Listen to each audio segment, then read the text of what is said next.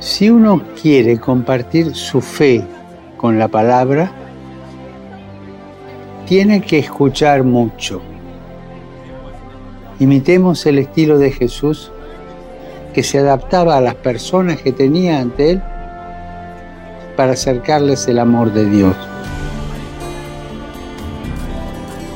Recemos para que las personas dedicadas al servicio de la transmisión de la fe encuentren un lenguaje adaptado al presente, en diálogo con la cultura, en diálogo con el corazón de las personas y sobre todo escuchando mucho.